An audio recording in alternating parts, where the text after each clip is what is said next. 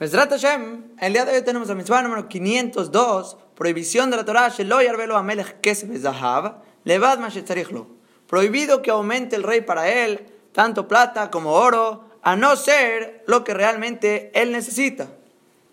Y esta va a ser una de las mitzvot específicas para el rey de Israel, para nadie más, solo para él, prohibición de aumentar mucha riqueza innecesaria. Solo lo que necesita para él, para sus esclavos, para su ejército, para todo lo que realmente es necesario, puede. Lo que no, no.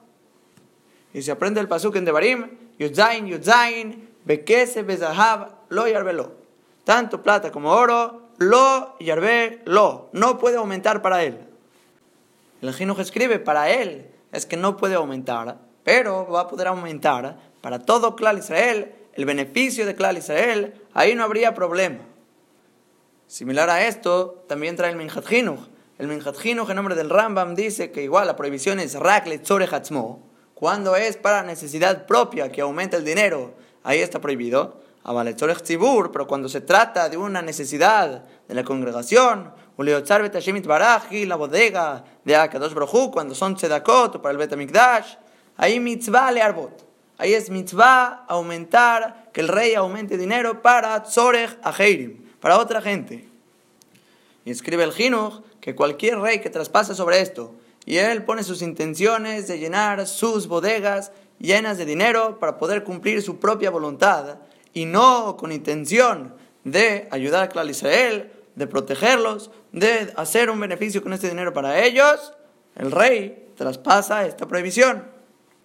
Y después dice, Meod, su castigo va a ser muy, muy grande, ya que todo el pueblo dependen del rey, por así decirlo, dependen de sus decisiones, de lo que va a hacer con el dinero del país, y por lo tanto, él tiene que poner su supervisión en el bien del pueblo y no en su honor propio y llenar todos sus deseos. Y esta es básicamente la mitzvah de hoy. Ahora estaba pensando que realmente nosotros tenemos la misma, misma regla que el rey. Igualita. Sabemos, famosa Gemara en Berajot la Medhei Bet, Shulchan Aruch, Kuvnon Bab, en Orahaim, que dice Hazal, todo judío está obligado a hacer su Torah y Kar, la Torah principal, su trabajo Aray, secundario. Y no Hazbe Shalom al revés, hacer tu trabajo principal y después tu Torah cuando puedes estudias. ¿No? Ahora van a preguntar, cuánto tiempo exactamente se llama hacer tu trabajo principal o hacerlo pasajero y que la Torah es principal. El Mishnah Brura dice, que hay que hacer de tu dinero únicamente que dé parnasato, lo suficiente para tu parnasá. Si inviertes más tiempo que no requieres para ganar más parnasá que no necesitas, ahí estarías haciendo tu trabajo principal, la Torah secundaria y traspasando las palabras de Hazal. Ahora, siguiente pregunta, ¿Qué se llama? ¿Qué es lo que realmente necesito para vivir? Mucha gente piensa, esto realmente lo necesito, esto no lo necesito. Entonces la manera que se mide va a ser, vas a tomar a la persona que más quieras y vamos a decir que esta persona no se puede mover. Ya se quedó paralizado, no puede trabajar y tú lo vas a mantener a él toda su vida. Y pregúntate, ¿qué le vas a dar? ¿Qué ropa le vas a comprar? ¿Qué comida le vas a comprar? ¿Qué viajes le vas a dar? Todo como si tú lo tienes que mantener al 100%, como si fueras tú, todo lo que le des es lo que se llama necesario para ti. Lo que no le des es lo que no es necesario para ti. Eso es que de todo es lo que necesitas para vivir. Y toda persona que empiece a buscar más dinero para conseguir más placeres, más lujos, todo lo que no le darías al prójimo, ahí se llama que estás haciendo tu trabajo principal y no tu Torah principal. Y si lo pensamos bien, realmente es lo mismo que el rey. Así como el rey le decimos, no puedes aumentar más dinero solo si es para el ejército, para las necesidades, para Clal Israel, ahí puedes. Cuando no, no. Lo mismo va a ser la persona. Solo puedes trabajar lo que es necesario para ti, porque si no ya se llama que estás haciendo tu trabajo principal. A no ser en la situación que aumentas dinero como el rey, que es para los demás. Si quieres conseguir más dinero para tzedakot, para darle trabajo a otra gente, literalmente para mitzvah, no por ti, para mitzvah, es igual que el rey, que se puede aumentar en dinero de esta manera. Ahora vamos a enfocarnos en los motivos, en la mitzvah. ¿Por qué el rey no puede conseguir más dinero que el que necesita, yo le animo a ti contestaría, como dijimos, porque queremos que se ocupe en Torah y Mitzvot y no en el dinero. Ahora, pero sobre esto podemos preguntar muy fácil, que no es por ese motivo, porque el rey no es de que va a estar ocupado en los trabajos para hacer más dinero. Si el rey pone más impuestos, punto, ya va a conseguir más dinero. Entonces, claro que ese no va a ser el motivo de la mitzvah por el cual la Torah le prohibió aumentar en dinero, para que se ocupe en Torah. No, igual se puede ocupar en Torah aumentando más dinero. Ese no es el motivo. Entonces, ¿cuál sí es el motivo verdadero? Lo que trae el Pasuk mismo. El Jinuch dice, lee el Pasuk. El Pasuk dice, le rum le No queremos que aumentes dinero para que no vayas a elevar tu corazón sobre tus hermanos.